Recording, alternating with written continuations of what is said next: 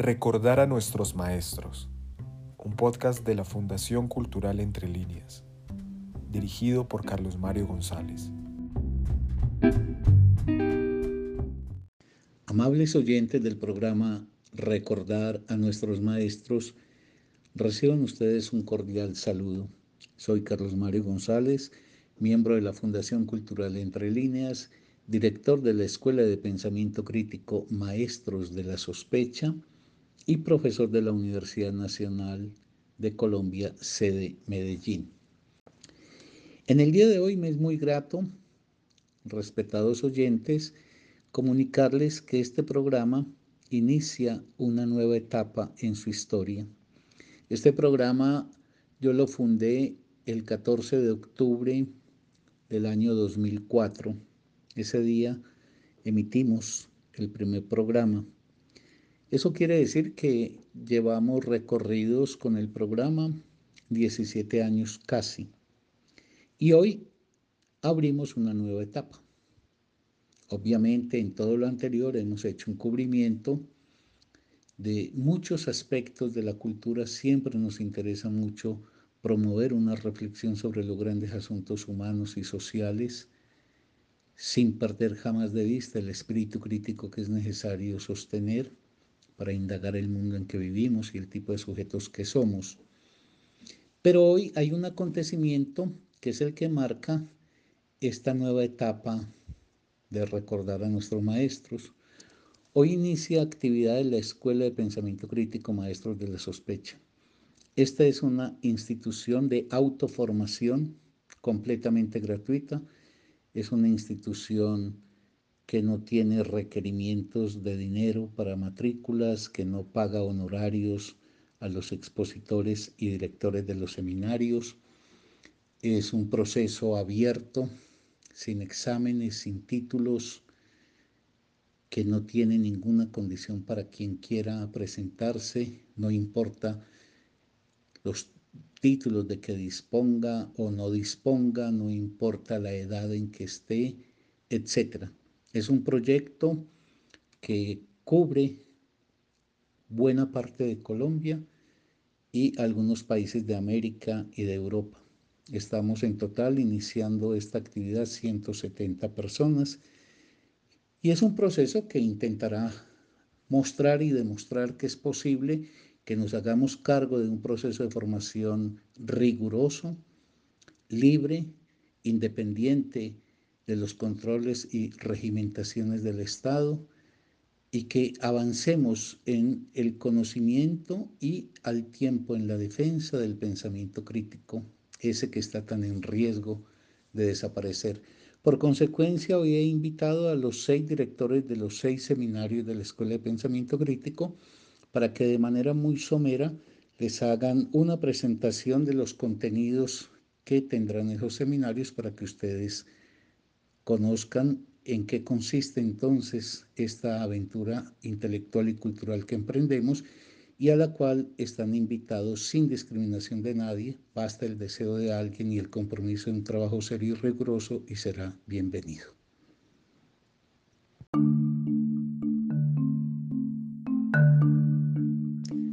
Seminario Páginas de Nietzsche. Buenas noches, mi nombre es Lina Pulido Abella y junto con Miguel Ángel Palacios coordino el seminario Páginas de Nietzsche de la Escuela de Pensamiento Crítico Maestros de la Sospecha de la Fundación Cultural Entre Líneas. Les damos una cordial y calurosa bienvenida. En el seminario Páginas de Nietzsche y en particular en este ciclo que dedicaremos al tema de la religión de la mano del texto de El Anticristo, Maldición del Cristianismo, nos permitiremos poner en cuestión aquello que desde la moral cristiana creemos de nosotros mismos, del sentido de nuestra vida, de la posibilidad y de la apertura. Se trata de un espacio para la creación de una intimidad propia, de un volver la mirada hacia sí mismo. Nietzsche nos acompaña en la búsqueda para ir más allá de lo que nos ha sido impuesto y sobre lo cual rara vez nos detenemos a pensar nos guía para ir más allá de nuestras fronteras, pero no aún más allá ubicado en un transmundo, sino aún más allá que está aquí, en el tiempo que nos es dado vivir. Leer el anticristo, leer a Nietzsche es afirmar la vida y comprometerse con el trabajo gozoso de hacer de la vida el espacio más rico posible. La crítica está dirigida a los valores que impone el cristianismo y que escinden a los hombres y mujeres de lo más propiamente humano. Nietzsche, en palabras del profesor Diego Sánchez Meca, rescata la imagen de un modo de ser en el que la voluptuosidad y la sensualidad no se reprimen, sino que se dominan y se presentan de una forma sublimada. En vez de eliminar lo sensible, las pasiones, lo instintivo, apuesta por un reforzamiento y mutuo potenciamiento de la unidad indisoluble en el de lo sensible y lo inteligible, de lo natural y lo cultural.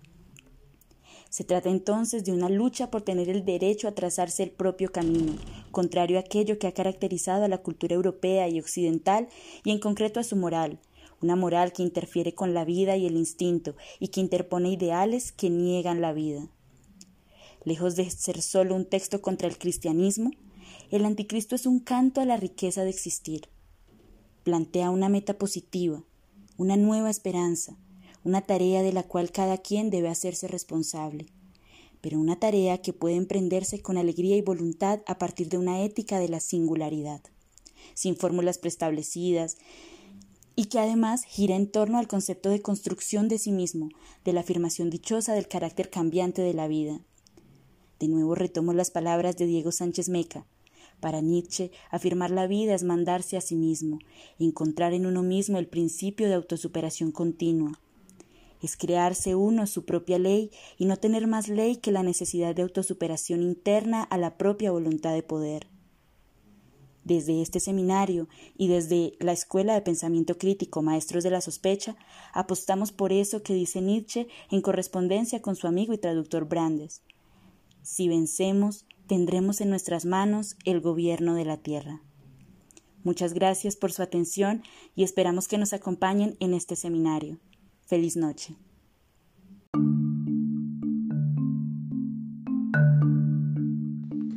Seminario Páginas de Marx. Un cordialísimo saludo para todos los oyentes. Espero que se encuentren muy bien. Quien les habla es Santiago Alarcón, quien junto con Ángela Ávila estaremos coordinando el grupo Páginas de Marx de la Escuela Maestros de la Sospecha. Quisiera acá hacer una pequeña presentación de nuestro grupo y lo quiero hacer introduciendo una anécdota, una anécdota biográfica de Marx que se suele comentar mucho.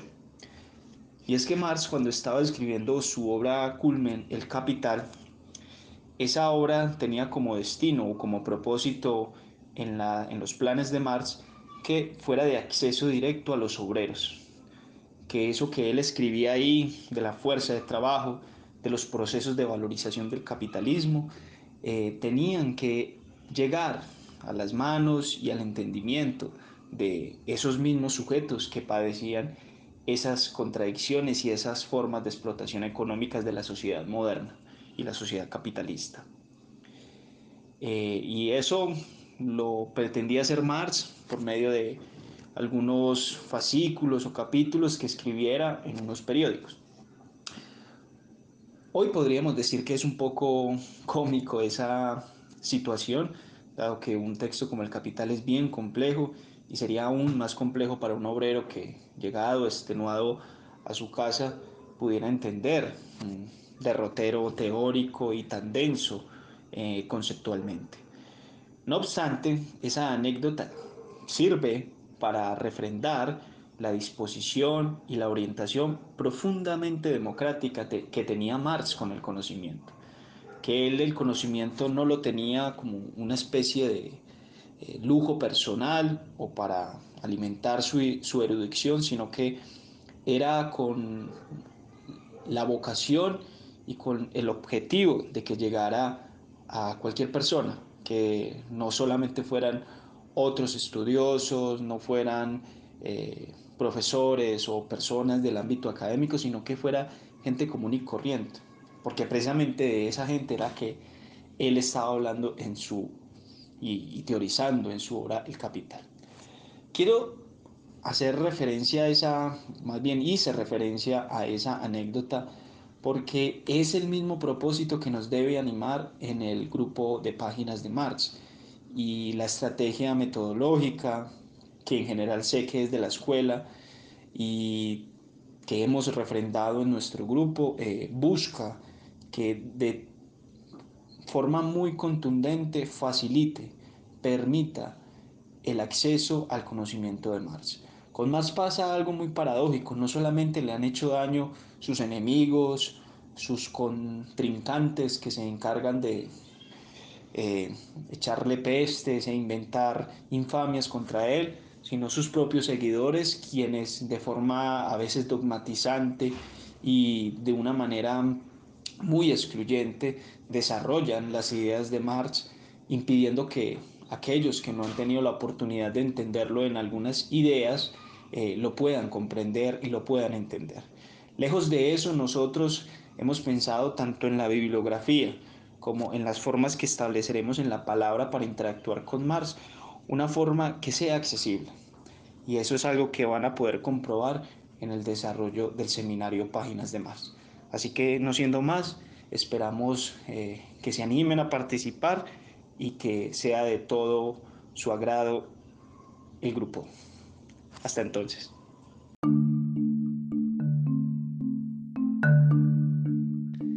Seminario Páginas de Literatura.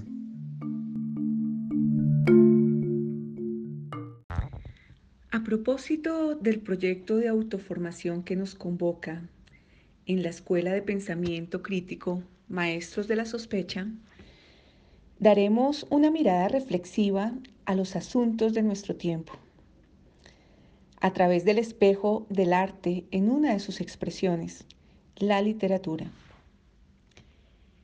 Este viaje lleva por nombre Seminario de Literatura sobre el Amor, la Vida y la Muerte, Luis Antonio Restrepo.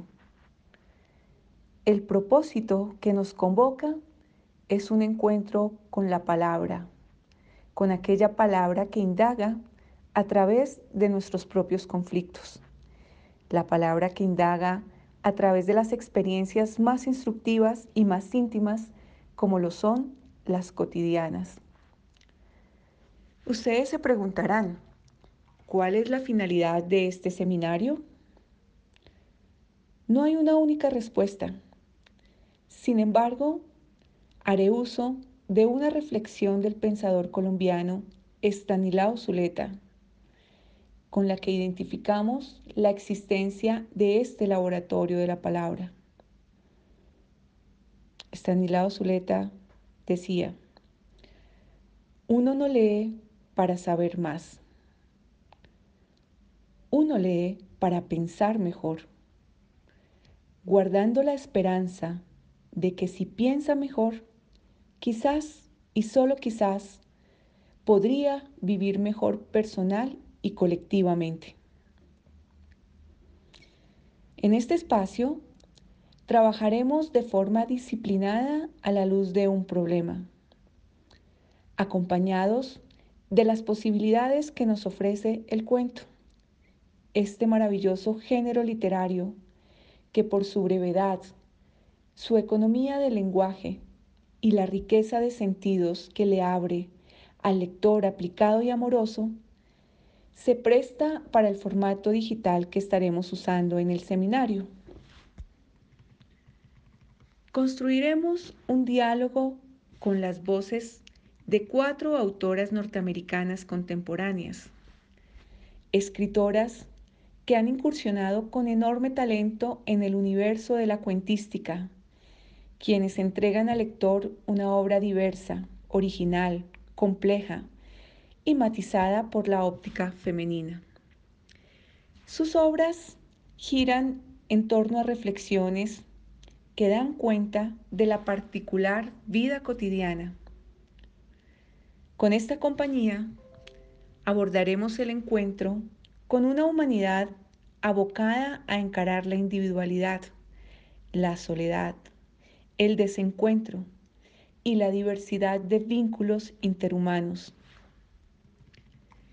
Les saluda Luzdari Villamizar, Junto con Gloria Vélez, estamos a cargo de la coordinación del Seminario de Literatura sobre el Amor, la Vida y la Muerte Luis Antonio Restrepo.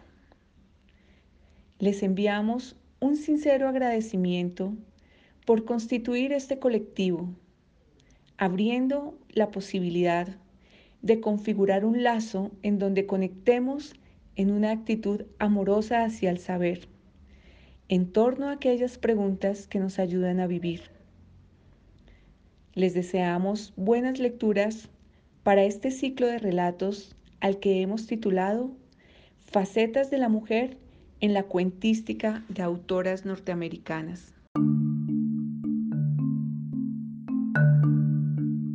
Seminario Páginas de Freud.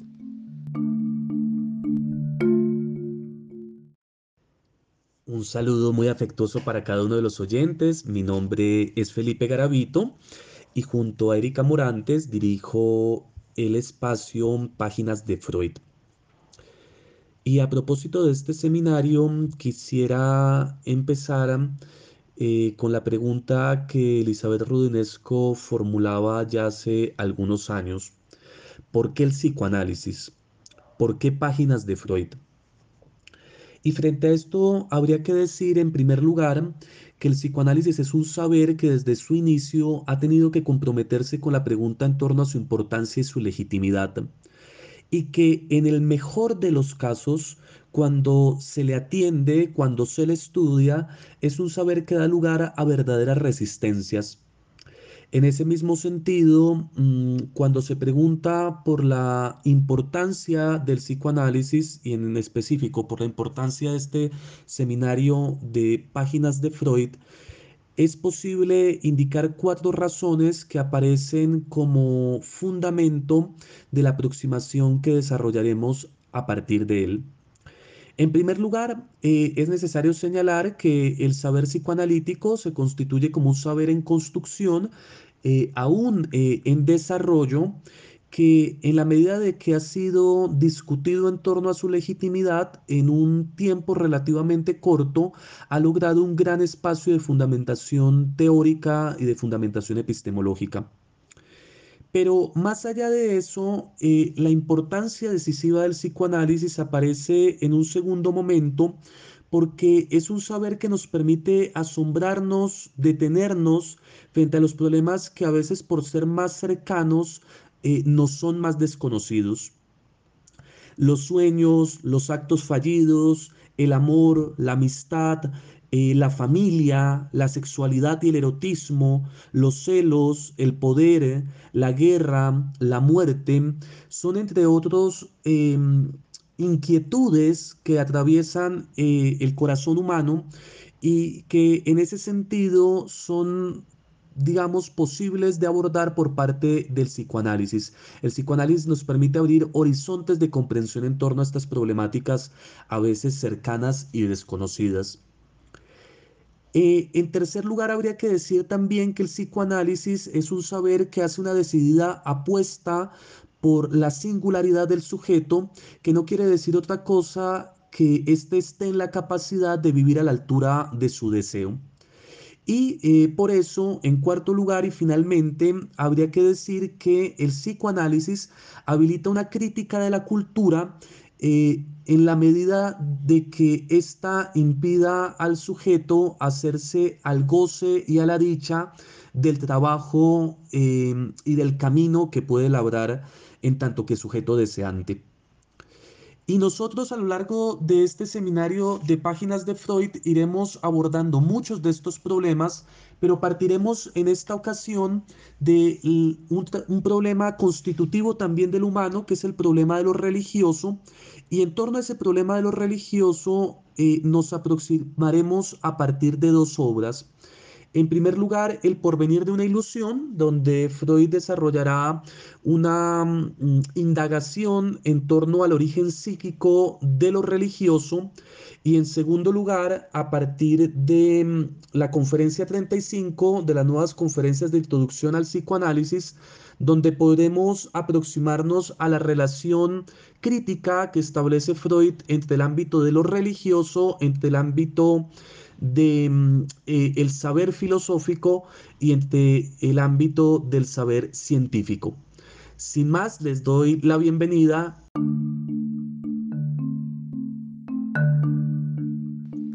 Seminario Páginas de Estanislao Zuleta.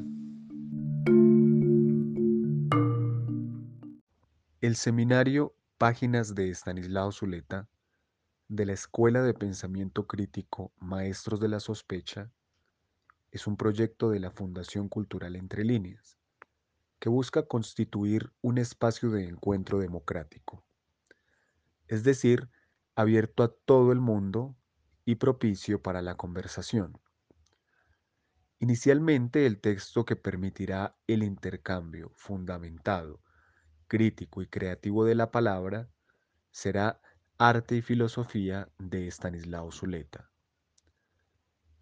En síntesis, en este seminario habrá total libertad de expresión, pero ésta se encauzará atendiendo a los asuntos y problemas que plantea un texto específico caracterizado por su gran calidad.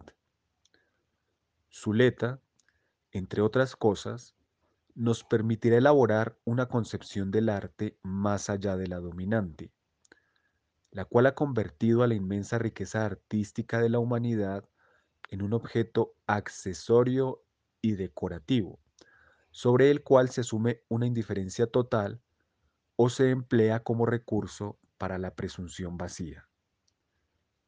¿Qué es el arte? ¿Qué relaciones podemos establecer con el arte? El arte es asunto exclusivo de seres extraños y ajenos o puede ser parte de la vida de cualquiera siempre y cuando lo tome en serio y se ponga a su altura? Estas serán algunas de las preguntas que podremos rastrear colectivamente en el texto Arte y Filosofía de Estanislao Zuleta. Al finalizar este trabajo, seguramente nos asombraremos al ver lo mucho que el arte se refiere a nuestra vida lo cercano que es a nuestra compartida humanidad. Quizás logremos también ver que en nuestra vida cotidiana, que en el día a día, se ponen en juego asuntos tan relevantes y exploraciones tan profundas como las que han animado el cultivo más excelso de las artes.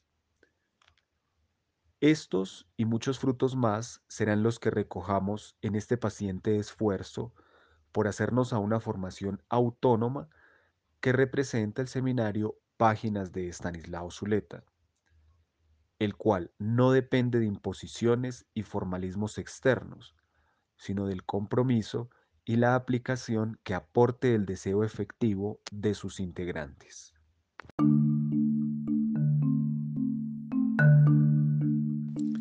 Seminario Páginas de Poesía.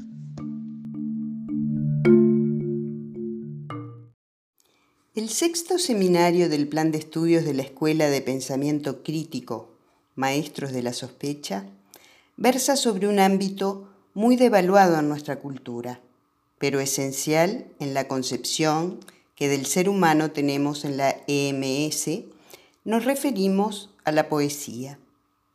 Para nosotros, la dimensión poética concierne con la más elevada expresión de aquello que es constituyente del ser humano, la lengua. La poesía es el esfuerzo inaudito por develar en lo humano lo que es rebelde a mostrarse ante él. El poeta no dice palabras bonitas, nombra con su decir aspectos esenciales de nuestro ser, aspectos que no son evidentes por sí mismos.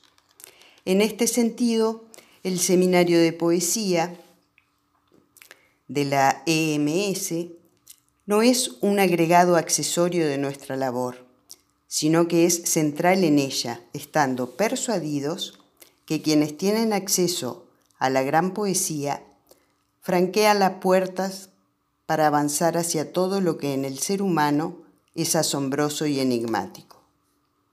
En síntesis, la poesía explora nuestras sombras y nos confirma que estamos hechos para una recreación interminable de lo que somos. En otras palabras, que nunca estamos concluidos simple y sencillamente porque nuestros enigmas nunca estarán plenamente despejados. De otra parte, es necesario indicar que la poesía de la que cultivaremos su lectura no estará determinada ni por fecha ni por lugar de creación, reclamando solo que alcance el estatuto de obra de arte y no de simple verificación emocional y espontánea. El seminario estará centrado esencialmente en el goce personal extractado de leer a grandes autores de la humanidad, ofreciendo como contexto algunas eventuales reflexiones que pensadores autorizados nos hayan deparado sobre el arte poético. Pero hemos de insistir, la columna vertebral será la dicha de leer lo que podamos del gran tesoro poético con el que cuenta la humanidad. El propósito que nos guía y por el que velaremos será propiciar que quienes ya tienen en su haber el bien de la poesía, renueven su goce y que quienes aún no lo poseen lo vayan conquistando paulatinamente. Y que ambas experiencias se compartan a la hora de abocarnos a la poesía que recorreremos en nuestro itinerario. Ojalá el seminario consiga ratificar en unos y sembrar en otros la certeza en que la poesía es esencial para cada ser humano y que en parte la miseria de nuestra cultura radica en haberle dado la espalda a esta incontrovertible verdad. Estamos expectantes de iniciar nuestra labor con quienes se han inscrito en esta esperanzadora aventura, aventura con el arte de Calíope y Érato, las dos diosas griegas de la poesía heroica y de la amorosa. Bienvenidos.